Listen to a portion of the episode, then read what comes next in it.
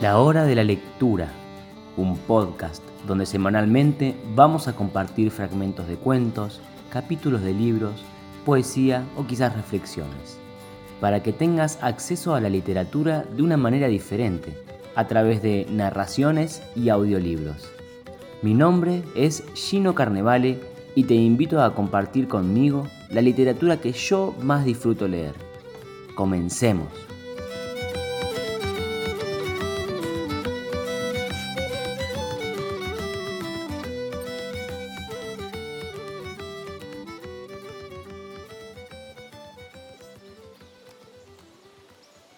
Bienvenidos una vez más a un nuevo episodio de la hora de la lectura.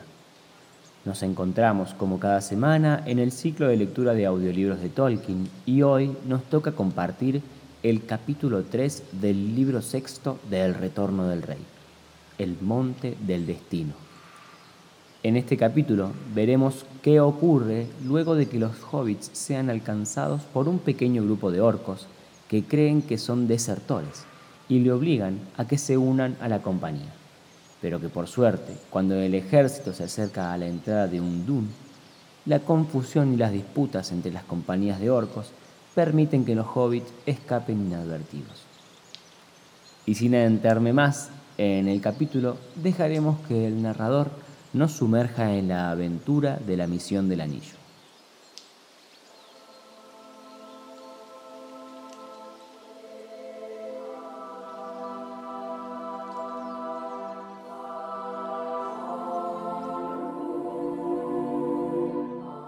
El Señor de los Anillos de J.R.R. Tolkien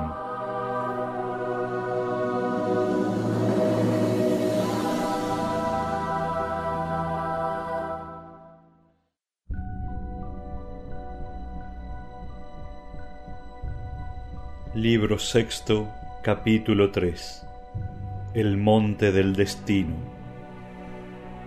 Sam se quitó la rotosa capa de orco y la deslizó debajo de la cabeza de su amo. Luego abrigó su cuerpo y el de Frodo con el manto gris de Lorien, y mientras lo hacía, recordó de nuevo aquella tierra maravillosa y a la hermosa gente, confiando contra toda esperanza que el paño tejido por las manos élficas tendría la virtud de esconderlos en ese páramo aterrador. Los gritos y rumores de la refriega se fueron alejando a medida que las tropas se internaban en la garganta de hierro. Al parecer, en medio de la confusión y el tumulto, la desaparición de los hobbits había pasado inadvertida, al menos por el momento. Sam tomó un sorbo de agua, pero consiguió que Frodo también bebiera, y no bien lo vio algo recobrado, le dio una oblea entera del precioso pan del camino, y lo obligó a comerla. Entonces, demasiado rendidos hasta para sentir miedo, se echaron a descansar. Durmieron durante un rato, pero con un sueño intranquilo y entrecortado. El sudor se le celaba contra la piel y las piedras duras le mordían la carne y tiritaban de frío. Desde la puerta negra en el norte y a través de Kiritungol corría susurrando a ras del suelo un soplo cortante y glacial. Con la mañana volvió la luz gris, pues en las regiones altas soplaba aún el viento del oeste, pero abajo, sobre las piedras y en los recintos de la tierra tenebrosa, el aire parecía muerto, helado y a la vez sofocante. Sam se asomó a mirar. Todo alrededor el paisaje era chato, pardo y tétrico. En los caminos próximos nada se movía, pero Sam temía los ojos avisores del muro de la garganta de hierro, a apenas unas doscientas yardas de distancia hacia el norte. Al sudeste, lejana como una sombra oscura y vertical, se erguía la montaña, y de ella brotaban humaredas espesas, y aunque las que trepaban a las capas superiores del aire se alejaban a la deriva rumbo al este, alrededor de los flancos rodaban unos nubarrones que se extendían por toda la región. Algunas millas más al noreste se elevaban como fantasmas grises y sombríos los contrafuertes de los montes de ceniza, y por detrás de ellos, como nubes lejanas apenas más oscuras que el cielo sombrío, asomaban envueltas en brumas las cumbres septentrionales. Sam trató de medir las distancias y de decidir qué camino les convendría tomar. Yo diría que hay por lo menos unas cincuenta millas, murmuró preocupado mientras contemplaba la montaña amenazadora.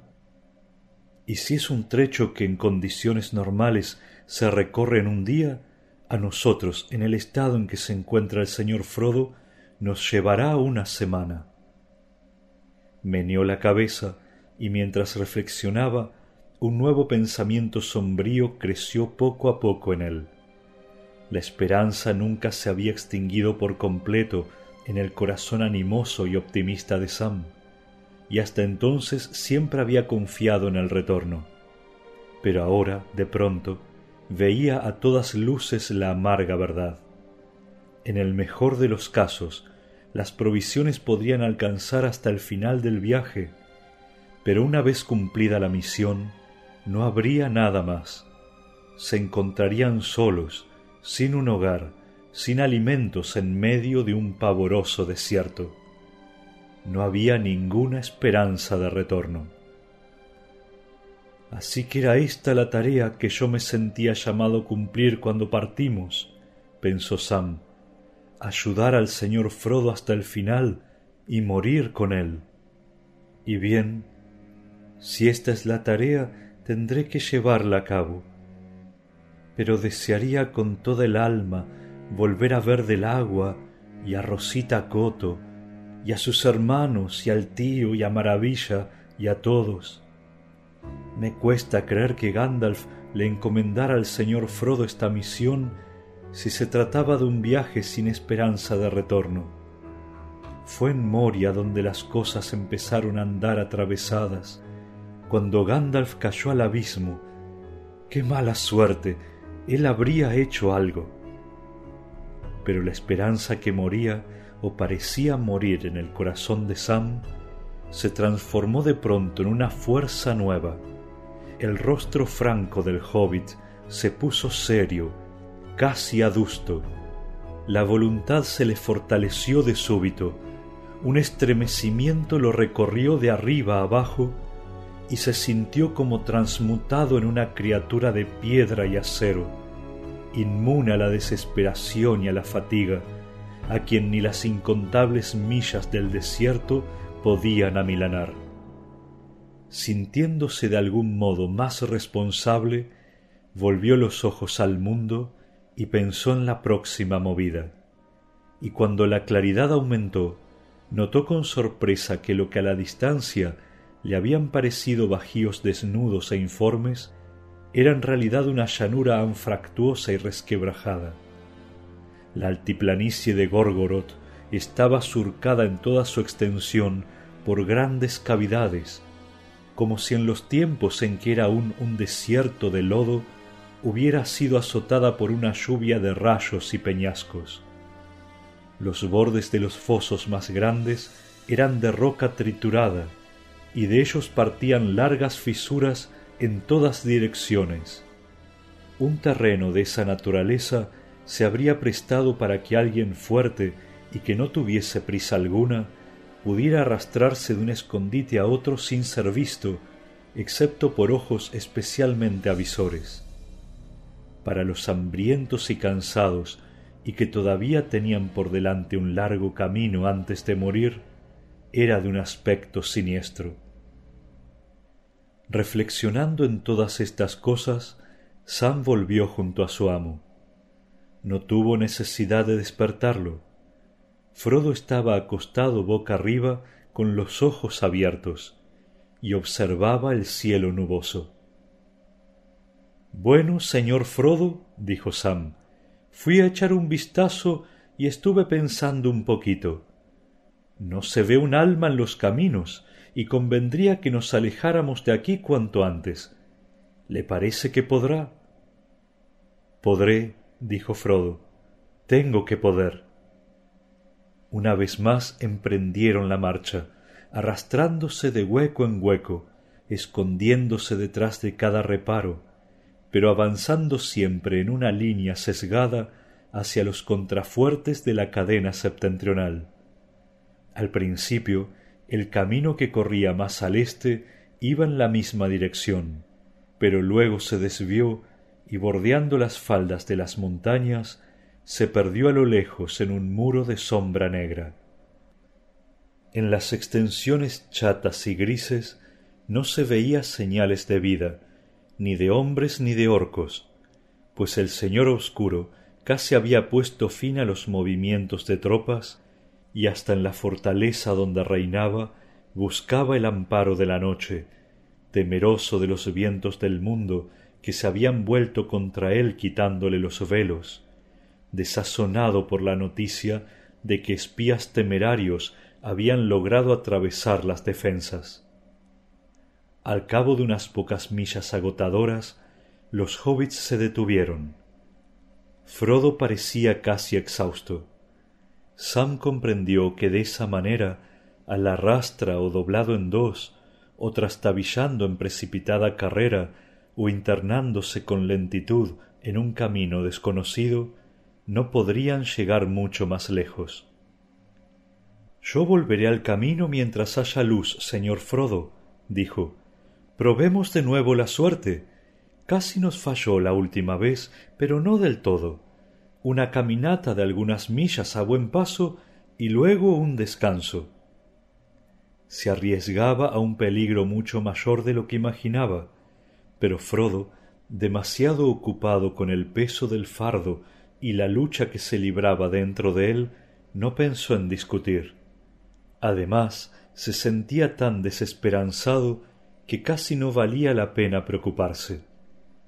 Treparon al terraplén y continuaron avanzando penosamente por el camino duro y cruel que conducía a la torre oscura.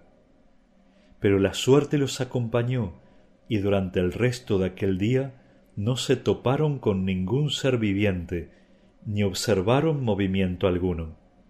Y cuando cayó la noche desaparecieron de la vista, engullidos por las tinieblas de Mordor.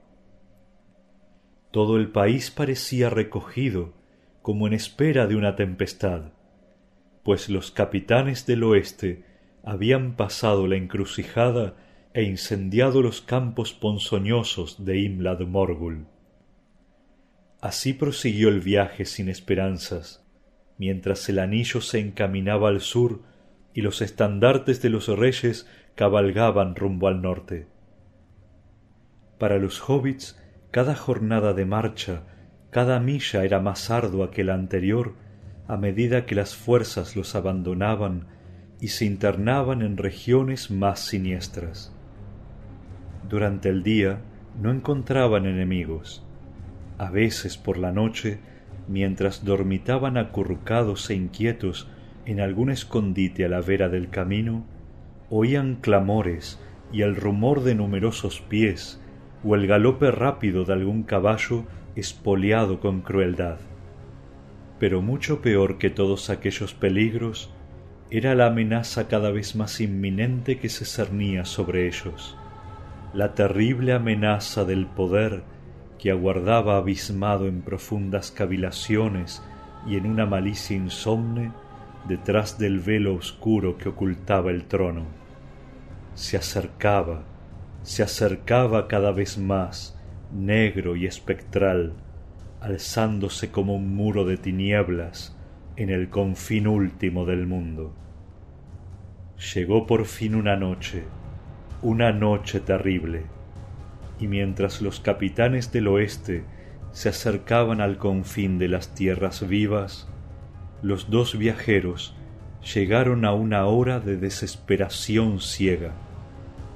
Hacía cuatro días que habían escapado de las filas de los orcos, pero el tiempo los perseguía como un sueño cada vez más oscuro.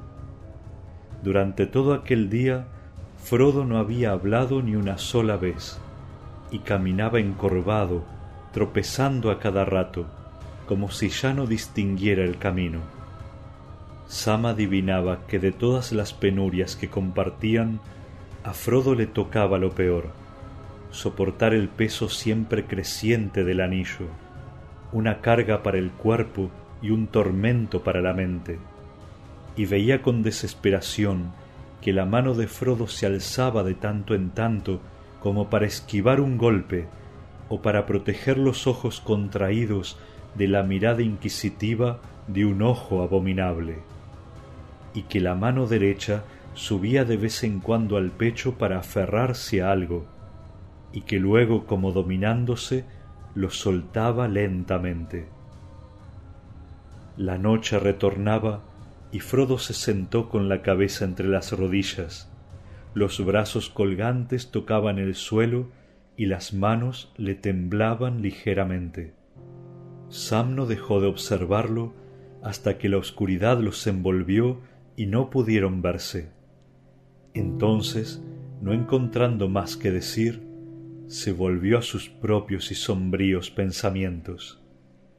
Pero a él aunque exhausto y bajo una sombra de temor, aún le quedaban fuerzas.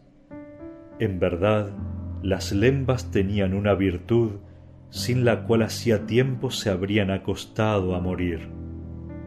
Pero no saciaban el hambre, y por momentos Sam soñaba despierto con comida y suspiraba por el pan y las viandas sencillas de la comarca.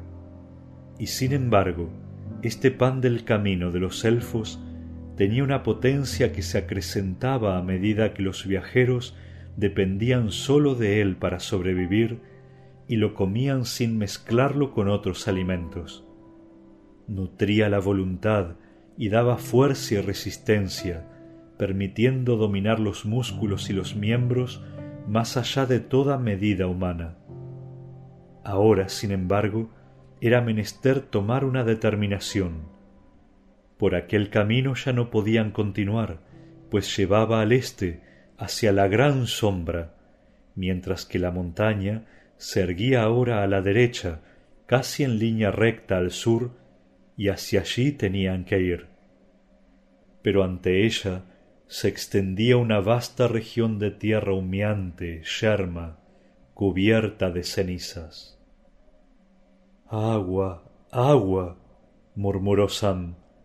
Había evitado beber y ahora tenía la boca reseca y la lengua pastosa e hinchada. Aun así les quedaba bien poca, tal vez una media botella, y para quién sabe cuántos días de marcha. Y se les habría agotado hacía tiempo si no se hubieran atrevido a tomar por el camino de los orcos porque a lo largo del camino, a grandes intervalos, habían construido cisternas para las tropas que enviaban con urgencia a las regiones sin agua.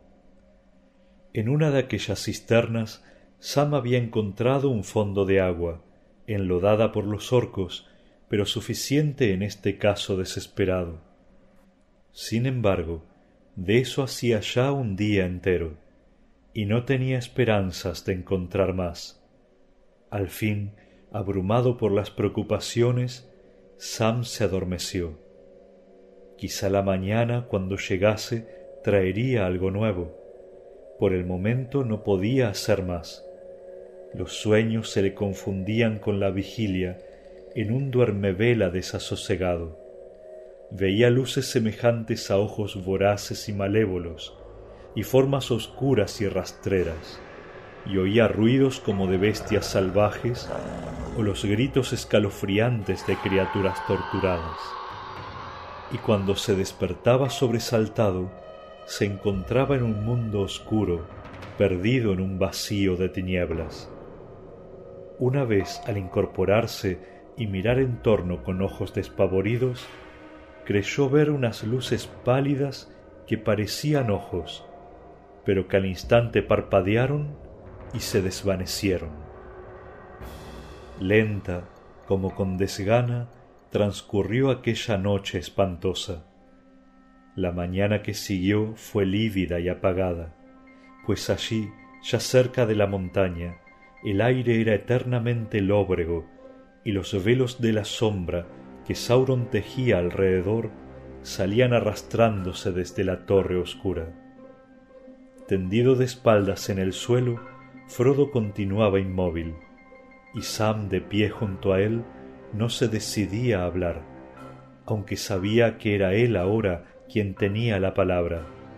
Era menester que convenciera a Frodo de la necesidad de un nuevo esfuerzo.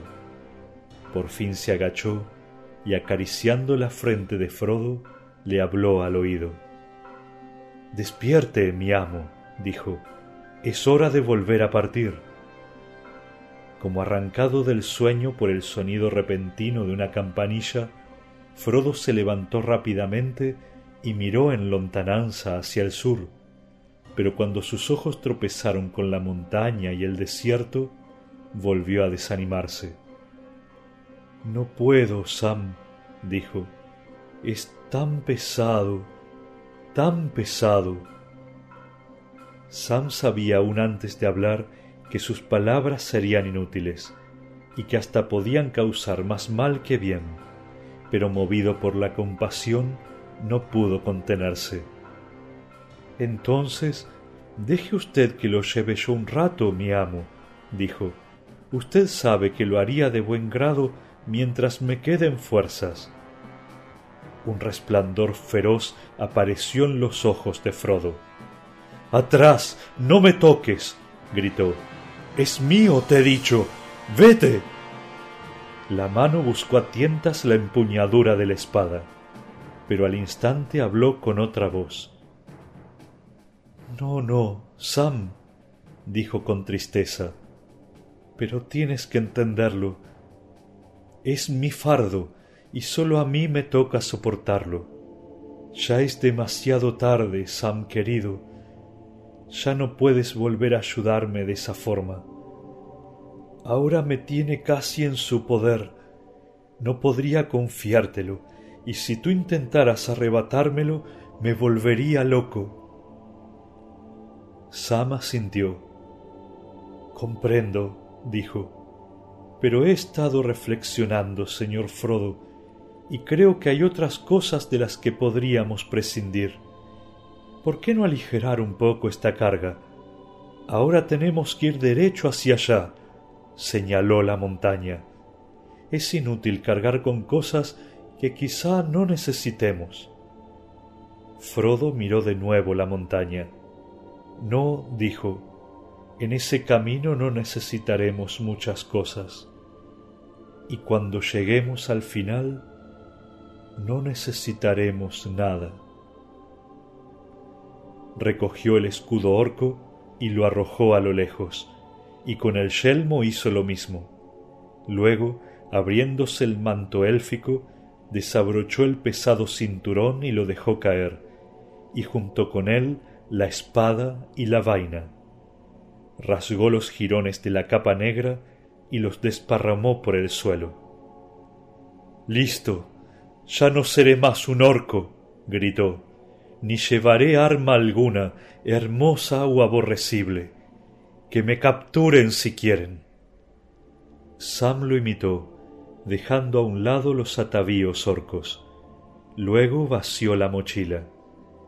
De algún modo les había tomado apego a todas las cosas que llevaba acaso por la simple razón de que lo habían acompañado en un viaje tan largo y penoso. De lo que más le costó desprenderse fue de los enseres de cocina.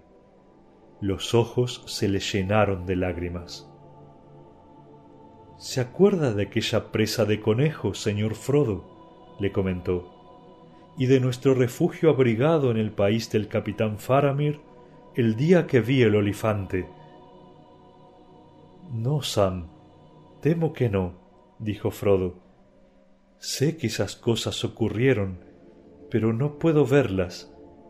Ya no me queda nada, Sam, ni el sabor de la comida, ni la frescura del agua, ni el susurro del viento, ni el recuerdo de los árboles, la hierba y las flores, ni la imagen de la luna y las estrellas.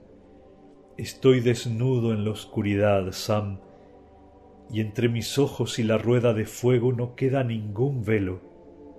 Hasta con los ojos abiertos empiezo a verlo ahora, mientras todo lo demás se desvanece. Sam se acercó y le besó la mano. Entonces cuanto antes nos libremos de él, más pronto descansaremos, dijo con la voz entrecortada, no encontrando palabras mejores. Con hablar no remediamos nada, murmuró para sus adentros, mientras recogía todos los objetos que había decidido abandonar. No le entusiasmaba la idea de dejarlos allí, en medio de aquel páramo, expuestos a la vista de vaya saber quién. Por lo que oí decir, el bribón birló una cota de orco, y ahora sólo falta que complete sus avíos con una espada. Como si sus manos no fueran ya bastante peligrosas cuando están vacías. Y no permitiré que ande toqueteando mis cacerolas. Llevó entonces todos los utensilios a una de las muchas fisuras que surcaban el terreno y los echó allí. El ruido que hicieron las preciosas marmitas al caer en la oscuridad resonó en el corazón del hobbit como una campanada fúnebre. Regresó y cortó un trozo de la cuerda élfica para que Frodo se ciñera la capa gris alrededor del talle enrolló con cuidado lo que quedaba y lo volvió a guardar en la mochila. Aparte de la cuerda, sólo conservó los restos del pan del camino y la cantimplora, y también a Dardo, que aún le pendía del cinturón, y ocultos en un bolsillo de la túnica, junto a su pecho, la redoma de Galadriel y la cajita que le había regalado la dama. Y ahora por fin emprendieron la marcha de cara a la montaña, ya sin pensar en ocultarse, empeñados a pesar de la fatiga y la voluntad vacilante, en el esfuerzo único de seguir y seguir. En la penumbra de aquel día lóbrego, aun en aquella tierra siempre alerta, pocos hubieran sido capaces de descubrir la presencia de los hobbits salvo a corta distancia entre todos los esclavos del Señor Oscuro, sólo los Nazgûl hubieran podido ponerlo en guardia contra el peligro que se arrastraba, pequeño pero indomable, hacia el corazón mismo del bien resguardado territorio. Pero los Nazgûl y sus alas negras estaban ausentes del reino, cumpliendo la misión que les había sido encomendada, la de acechar muy lejos de allí la marcha de los capitanes del oeste, y hacia ellos se volvía el pensamiento de la torre oscura. Aquel día, Sam creyó ver en su amo una nueva fuerza, más de lo que podía justificar el aligeramiento casi insignificante de la carga. Durante las primeras etapas progresaron más rápidamente de lo que Sam se había atrevido a esperar aunque el terreno era escabroso y hostil, avanzaron mucho, y la montaña se veía cada vez más próxima. Pero con el correr del día, cuando la escasa luz empezó a declinar, Frodo volvió a encorvarse y a tropezar, como si el reiterado esfuerzo hubiese consumido todas las energías que le quedaban. En el último alto se dejó caer y dijo tengo sed, Sam. Y no volvió a pronunciar palabra. Sam le hizo beber un largo sorbo de agua. Ahora en la botella quedaba solo otro trago. Sam no bebió, pero más tarde, cuando de nuevo cayó sobre ellos la noche de Mordor, el recuerdo del agua se le apareció una y otra vez, y cada arroyuelo cada río, cada manantial que había visto en su vida, a la sombra verde de los sauces o centelleante al sol, danzaba y se rizaba en la oscuridad, atormentándolo.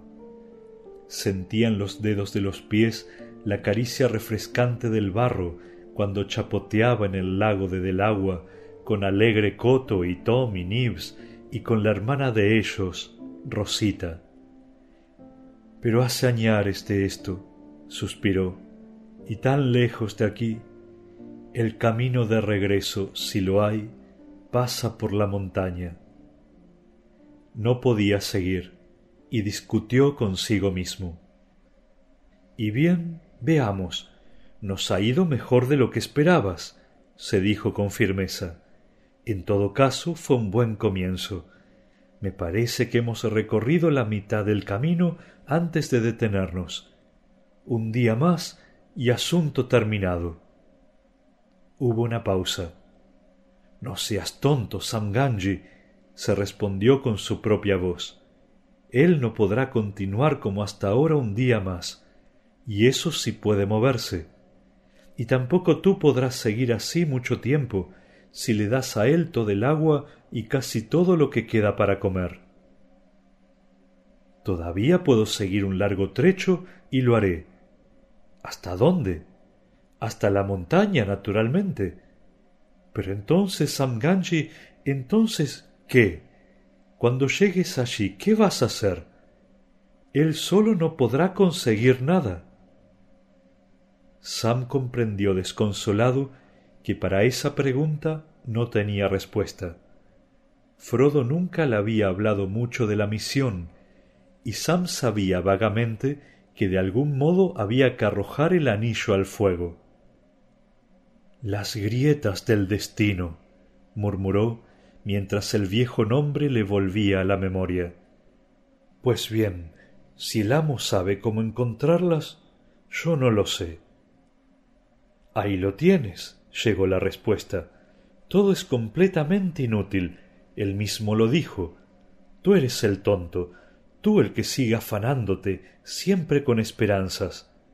Hace días que podías haberte echado a dormir junto a él si no estuvieras tan emperrado.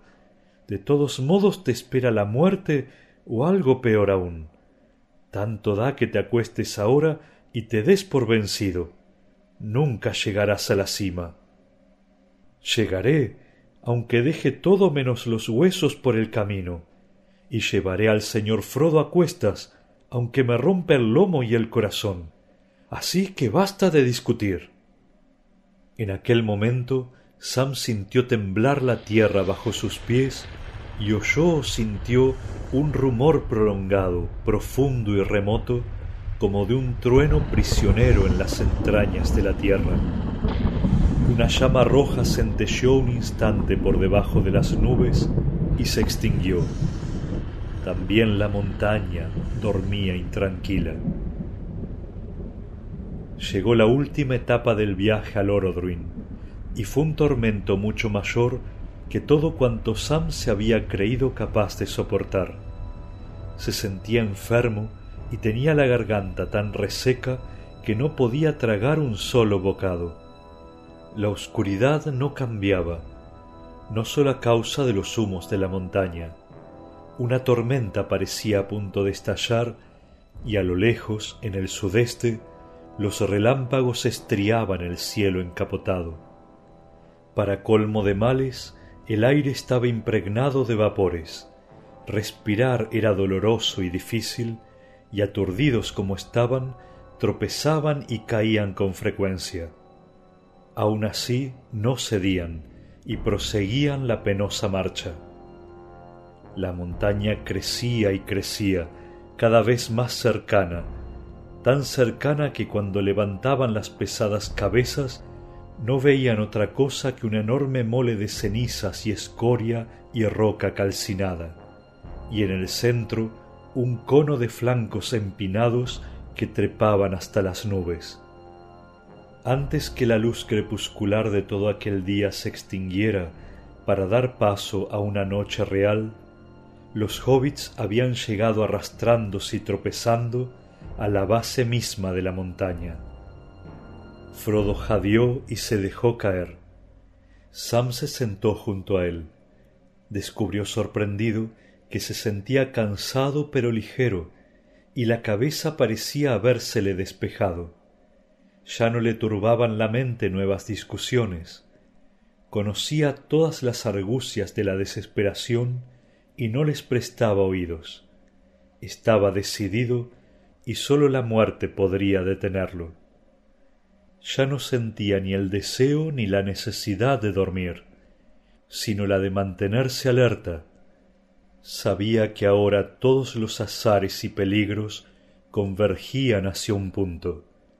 El día siguiente sería un día decisivo, el día del esfuerzo final o del desastre, el último aliento. Pero ¿cuándo llegaría? La noche parecía interminable e intemporal. Los minutos morían uno tras otro para formar una hora que no traía ningún cambio.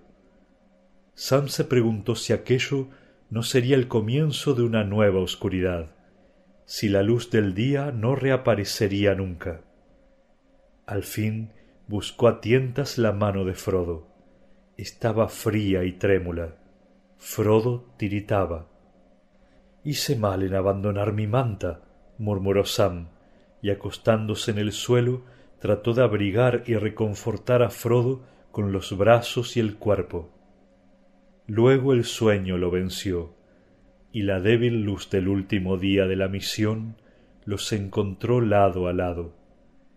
El viento había cesado el día anterior, cuando empezaba a soplar del oeste, y ahora se levantaba otra vez, no ya desde el oeste, sino del norte. La luz de un sol invisible se filtró en la sombra en que yacían los hobbits. Fuerza ahora, el último aliento, dijo Sam mientras se incorporaba con dificultad. Se inclinó sobre Frodo y lo despertó. Frodo gimió, pero con un gran esfuerzo logró ponerse en pie. Vaciló y enseguida cayó de rodillas. Alzó los ojos a los flancos oscuros del monte del destino y apoyándose sobre las manos empezó a arrastrarse. Sam que lo observaba lloró por dentro, pero ni una sola lágrima le asomó a los ojos secos y arrasados. Dije que lo llevaría a cuestas aunque me rompiese el lomo, murmuró. Y lo haré. Venga, señor Frodo, llamó. No puedo llevarlo por usted, pero puedo llevarlo a usted junto con él. Vamos, querido señor Frodo, Sam lo llevará a babuchas. Usted le dice por dónde y él irá. Frodo se le colgó a la espalda, echándole los brazos alrededor del cuello y apretando firmemente las piernas. Y Sam se enderezó tambaleándose, y entonces notó sorprendido que la carga era ligera. Había temido que las fuerzas le alcanzaran a duras penas para alzar al amo, y que por añadidura tendría que compartir el peso terrible y abrumador del anillo maldito. Pero no fue así o Frodo estaba consumido por los largos sufrimientos, la herida del puñal, la mordedura venenosa, las penas y el miedo y las largas caminatas a la intemperie, o él, Sam, era capaz aún de un último esfuerzo. Lo cierto es que levantó a Frodo con la misma facilidad con que llevaba a horcajadas a algún hobbit niño cuando retosaban los prados o los cenares de la comarca. Respiró hondo y se puso en camino. Habían llegado al pie de la cara septentrional de la montaña, un poco hacia el oeste. Allí los largos flancos grises, aunque anfractuosos, no eran escarpados. Frodo no hablaba y Sam avanzó como pudo, sin otro guía que la resolución inquebrantable de trepar lo más alto posible antes que le flaquearan las fuerzas y la voluntad.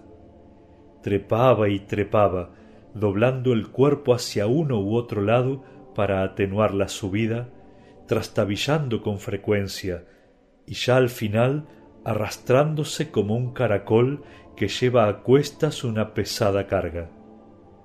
Cuando la voluntad se negó a obedecerle, las piernas cedieron se detuvo y bajó con cuidado a su amo. Frodo abrió los ojos y aspiró una bocanada de aire. Aquí, lejos de los vapores que allá abajo flotaban a la deriva y se retorcían en espirales, respirar era mucho más fácil. Gracias, Sam, dijo en un susurro entrecortado. ¿Cuánto falta aún para llegar? No lo sé, respondió Sam, pues no sé en verdad a dónde vamos. Volvió la cabeza y luego miró hacia arriba, y al ver el largo trecho que acababa de recorrer, quedó estupefacto. Vista desde abajo, solitaria y siniestra, la montaña le había parecido más alta. Ahora veía que era menos elevada que las gargantas que él y Frodo habían escalado en los Efelduad. Los contrafuertes informes y dilapidados de la enorme base se elevaban hasta unos tres mil pies por encima de la llanura, y sobre ellos en el centro se erguía el cono central, que sólo tenía la mitad de aquella altura y que parecía un horno o una chimenea gigantesca coronada por un cráter mellado. Pero ya Sam había subido hasta la mitad, y la llanura de Gorgoroth apenas se veía envuelta en humos y sombras y si la garganta reseca se lo hubiese permitido, Sam habría dado un grito de triunfo al mirar hacia la altura, porque allá arriba, entre las jibas y las estribaciones escabrosas, acababa de ver claramente un sendero o camino. Trepaba como una cinta desde el oeste, y serpeando alrededor de la montaña y antes de desaparecer en un recodo, llegaba a la base del cono en la cara occidental. Sam no alcanzaba a ver por dónde pasaba el camino directamente encima, pues una cuesta empinada lo ocultaba a lo lejos, pero adivinaba que lo encontraría si era capaz de hacer un último esfuerzo, y la esperanza volvió a él. Quizá pudieran aún conquistar la montaña. Hasta diría que lo han puesto a propósito, se dijo, si ese sendero no estuviera allí, ahora tendría que aceptar que he sido derrotado. El camino no había sido construido a propósito para Sam. Él no lo sabía, pero aquel era el camino de Sauron, el que iba de Barad-dûr hasta los Sammat-Naur, las cámaras del fuego. Partía de la gran puerta occidental de la Torre Oscura atravesaba por un largo puente de hierro un abismo profundo y se internaba luego en los llanos. Durante una legua corría entre dos precipicios humeantes y llegaba a un extenso terraplén empinado en el flanco oriental. Desde allí, girando y enroscándose en la ancha cintura de la montaña de norte a sur, trepaba por fin alrededor del cono, pero lejos aún de la cima humeante, hasta una entrada oscura que miraba al este, a la ventana del ojo en la fortaleza envuelta en sombras de Sauron.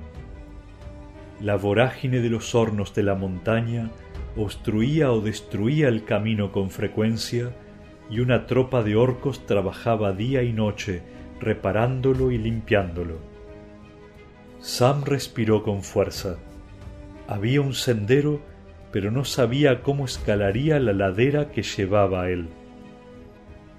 Ante todo necesitaba aliviar la espalda dolorida. Se acostó un rato junto a Frodo. Ninguno de los dos hablaba. La claridad crecía lentamente. De pronto lo asaltó un sentimiento inexplicable de apremio, como si alguien le hubiese gritado Ahora, ahora o será demasiado tarde se incorporó. También Frodo parecía haber sentido la llamada. Trató de ponerse de rodillas. Me arrastraré, Sam, jadeó. Y así, palmo a palmo, como pequeños insectos grises, reptaron cuesta arriba. Cuando llegaron al sendero, notaron que era ancho y que estaba pavimentado con cascajo y ceniza apisonada. Frodo gateó hasta él y luego, como de mala gana, giró con lentitud sobre sí mismo para mirar al este. Las sombras de Sauron flotaban a lo lejos, pero desgarradas por una ráfaga de algún viento del mundo, o movidas quizá por alguna profunda desazón interior, las nubes envolventes ondularon y se abrieron al instante. Y entonces Frodo vio negros, más negros y más tenebrosos que las vastas sombras de alrededor, los pináculos crueles y la corona de hierro de la torre más alta de Baradur. Espió un segundo apenas, pero fue como si desde una ventana enorme e inconmensurablemente alta brotara una llama roja, un puñal de fuego que apuntaba hacia el norte, el parpadeo de un ojo escrutador y penetrante. Enseguida las sombras se replegaron y la terrible visión desapareció. El ojo no apuntaba hacia ellos, tenía la mirada fija en el norte, donde se encontraban acorralados los capitanes del oeste, y en ellos concentraba ahora el poder toda su malicia, mientras se preparaba a asestar el golpe mortal. Pero Frodo, ante aquella visión pavorosa, cayó como herido mortalmente. La mano buscó a tientas la cadena alrededor del cuello. Sam se arrodilló junto a él. Débil, casi inaudible, escuchó la voz susurrante de Frodo. Ayúdame, Sam. Ayúdame. Deténme la mano. Yo no puedo hacerlo. Sam le tomó las dos manos y juntándolas palma con palma, las besó y las retuvo entre las suyas. De pronto tuvo miedo. Nos han descubierto, se dijo. Todo ha terminado o terminará muy pronto. Samganji, este es el fin del fin. Levantó de nuevo a Frodo y sosteniéndole las manos apretadas contra su propio pecho, lo cargó una vez más con las piernas colgantes, y luego inclinó la cabeza y echó a andar cuesta arriba. El camino no era tan fácil de recorrer como le había parecido a primera vista. Por fortuna, los torrentes de fuego que la montaña había vomitado cuando Sam se encontraba en Kiritungol se habían precipitado sobre todo a lo largo de las laderas meridional y occidental, y de este lado el camino no estaba obstruido, aunque sí desmoronado en muchos sitios, o atravesado por largas y profundas fisuras. Luego de trepar hacia el este durante un trecho, se replegaba sobre sí mismo en un ángulo cerrado y continuaba avanzando hacia el oeste. Allí en la curva lo cortaba un risco de vieja piedra carcomida por la intemperie, vomitada en días remotos por los hornos de la montaña. Jadeando bajo su carga, Sam volvió el recodo, y en el momento mismo en que doblaba, alcanzó a ver de soslayo algo que caía desde el risco, algo que parecía ser un pedacito de roca negra que se hubiera desprendido mientras él pasaba. Sintió el golpe de un peso repentino y cayó de bruces, lastimándose el dorso de las manos que aún sujetaban las de Frodo. Entonces comprendió lo que había pasado, porque por encima de él mientras yacía en el suelo, oyó una voz que odiaba. Amo malvado. sisió la voz. Amo malvado que nos traiciona. Traiciona Smigol. Gollum. No tiene que ir en esta dirección. No tiene que dañar el tesoro. Dáselo, Smigol. Dáselo a nosotros. Dáselo a nosotros. De un tirón violento, Sam se levantó y desenvainó a Dardo, pero no pudo hacer nada. Gollum y Frodo estaban en el suelo trabados en lucha. De bruces sobre Frodo, Gollum manoteaba tratando de aferrar la cadena y el anillo. Aquello, un ataque, una tentativa de arrebatarle por la fuerza el tesoro, era quizá lo único que podía avivar las ascuas moribundas en el corazón y en la voluntad de Frodo se debatía con una furia repentina que dejó atónito a Sam y también a Gollum.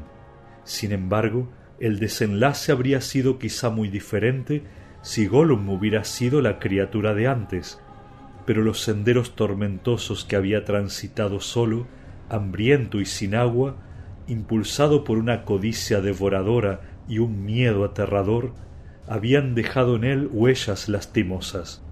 Estaba flaco, consumido y macilento, todo piel y huesos. Una luz salvaje le ardía en los ojos, pero ya la fuerza de los pies y las manos no respondía como antes a la malicia de la criatura.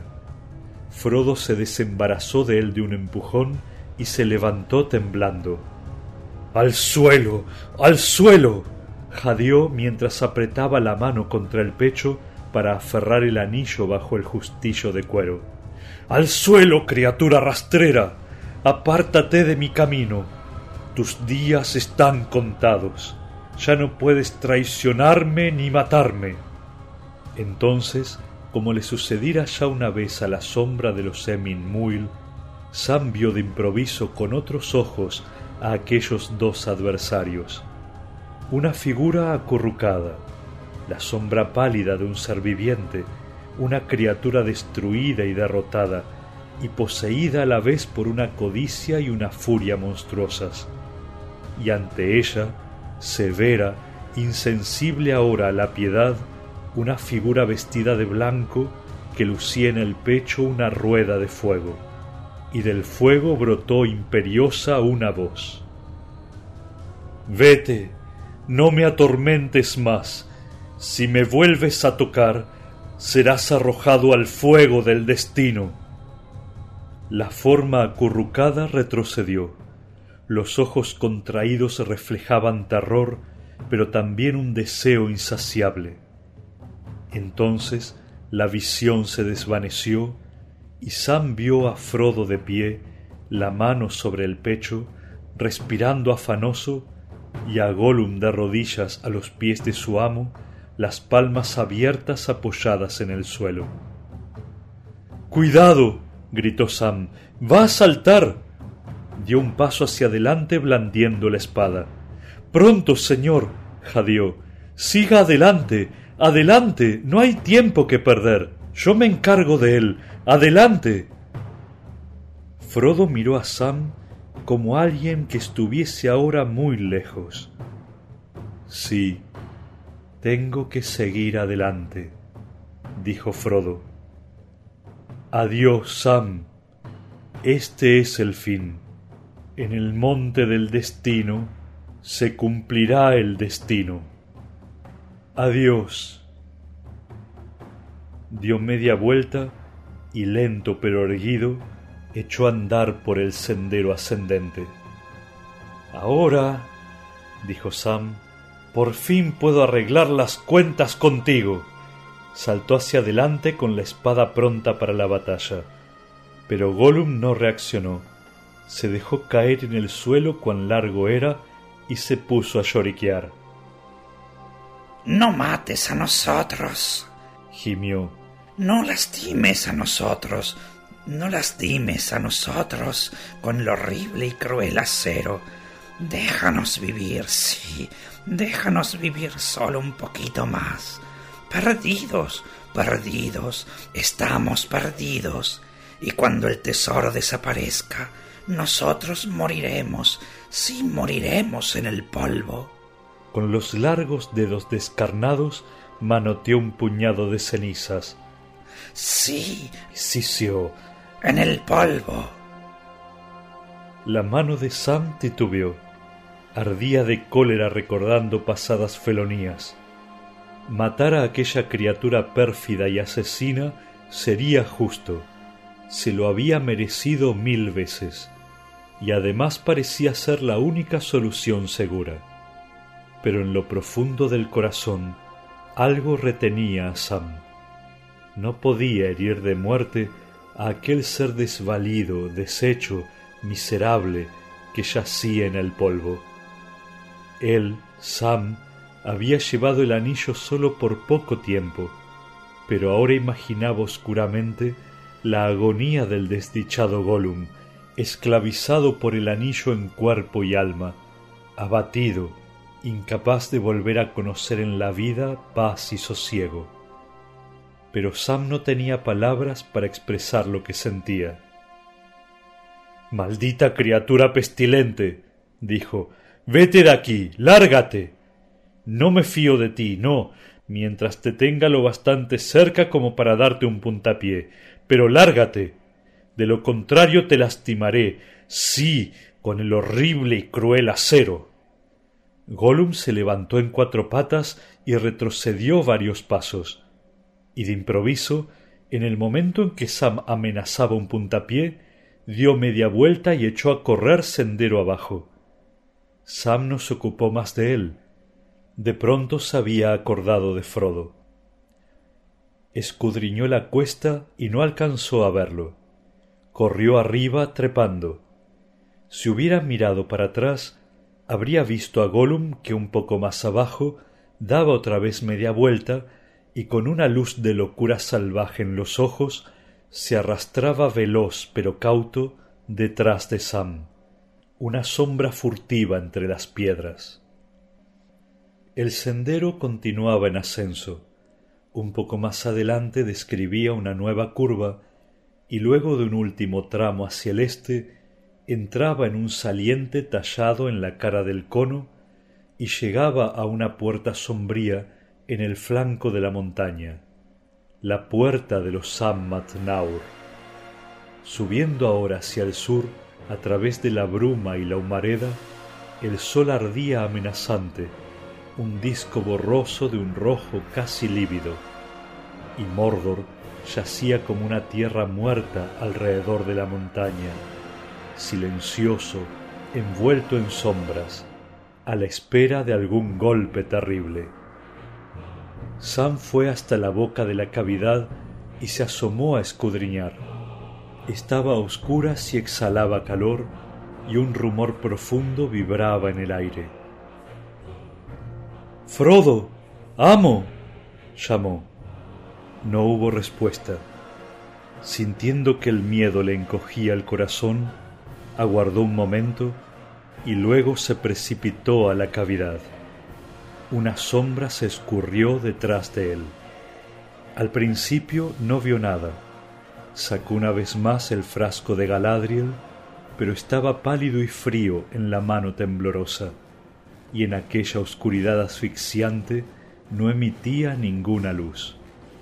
Sam había penetrado en el corazón del reino de Sauron y en las fraguas de su antiguo poderío, el más grande de la Tierra Media, que subyugara a todos los otros poderes. Había avanzado unos pocos pasos temerosos e inciertos en la oscuridad, cuando un relámpago rojo saltó de improviso y se estrelló contra el techo negro y abovedado. Sam vio entonces que se encontraba en una caverna larga o en una galería perforada en el cono humeante de la montaña. Un poco más adelante, el pavimento y las dos paredes laterales estaban atravesados por una profunda fisura y de ella brotaba el resplandor rojo que de pronto trepaba en una súbita llamarada, de pronto se extinguía abajo en la oscuridad. Desde los abismos subía un rumor y una conmoción como de máquinas enormes que golpearan y trabajaran. La luz volvió a saltar, y allí al borde del abismo, de pie delante de la grieta del destino, vio a Frodo, negro contra el resplandor, tenso, erguido pero inmóvil, como si fuera de piedra. ¡Amo! gritó Sam entonces Frodo pareció despertar y habló con una voz clara, una voz límpida y potente que Sam no le conocía y que se alzó sobre el tumulto y los golpes del monte del destino y retumbó en el techo y en las paredes de la caverna. He llegado, dijo, pero ahora no he decidido hacer lo que he venido a hacer. No lo haré. El anillo es mío. Y de pronto se lo puso en el dedo y desapareció de la vista de Sam. Sam abrió la boca y jadeó, pero no llegó a gritar porque en aquel instante ocurrieron muchas cosas. Algo le asestó un golpe violento en la espalda que lo hizo volar piernas arriba y caer a un costado de cabeza contra el pavimento de piedra, mientras una forma oscura saltaba por encima de él. Se quedó tendido allí un momento y luego todo fue oscuridad. Y allá lejos, mientras Frodo se ponía el anillo y lo reclamaba para él, hasta en los Sammat Naur, el corazón mismo del reino de Sauron, el poder de Barad-dûr se estremecía y la torre temblaba desde los cimientos hasta la cresta fiera y orgullosa. El señor oscuro comprendió de pronto que Frodo estaba allí, y el ojo, capaz de penetrar en todas las sombras, escrutó a través de la llanura hasta la puerta que él había construido, y la magnitud de su propia locura le fue revelada en un relámpago enseguecedor, y todos los ardides de sus enemigos quedaron por fin al desnudo, y la ira ardió en él con una llama devoradora, y el miedo creció como un inmenso humo negro, sofocándolo, pues conocía ahora qué peligro mortal lo amenazaba, y el hilo del que pendía su destino.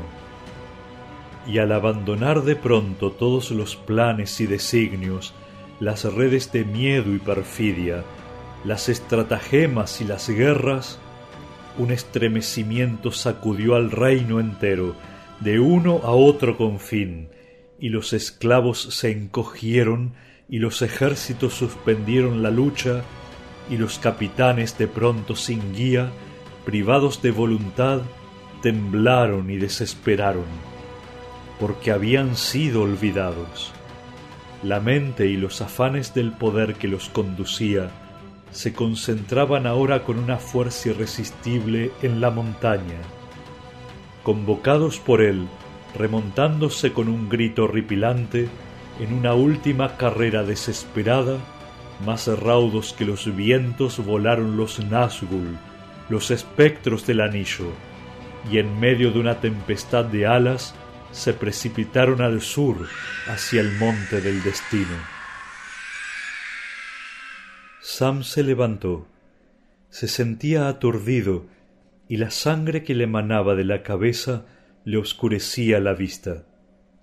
Avanzó a tientas y de pronto se encontró con una escena terrible y extraña. Gollum, en el borde del abismo, luchaba frenéticamente con un adversario invisible. Se balanceaba de un lado a otro, tan cerca del borde que por momentos parecía que iba a despeñarse.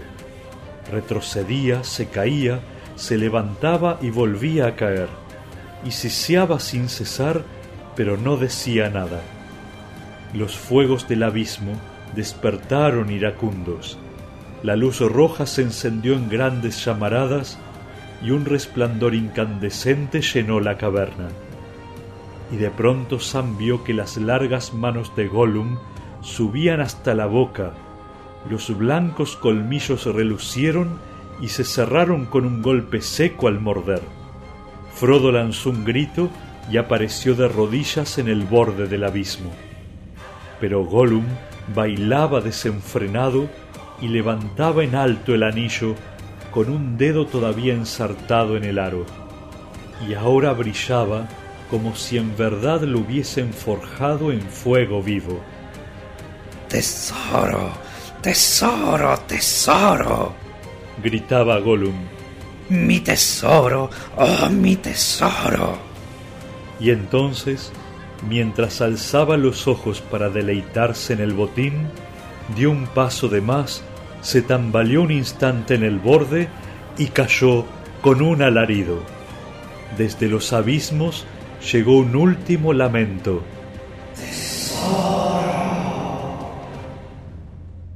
Y Gollum desapareció.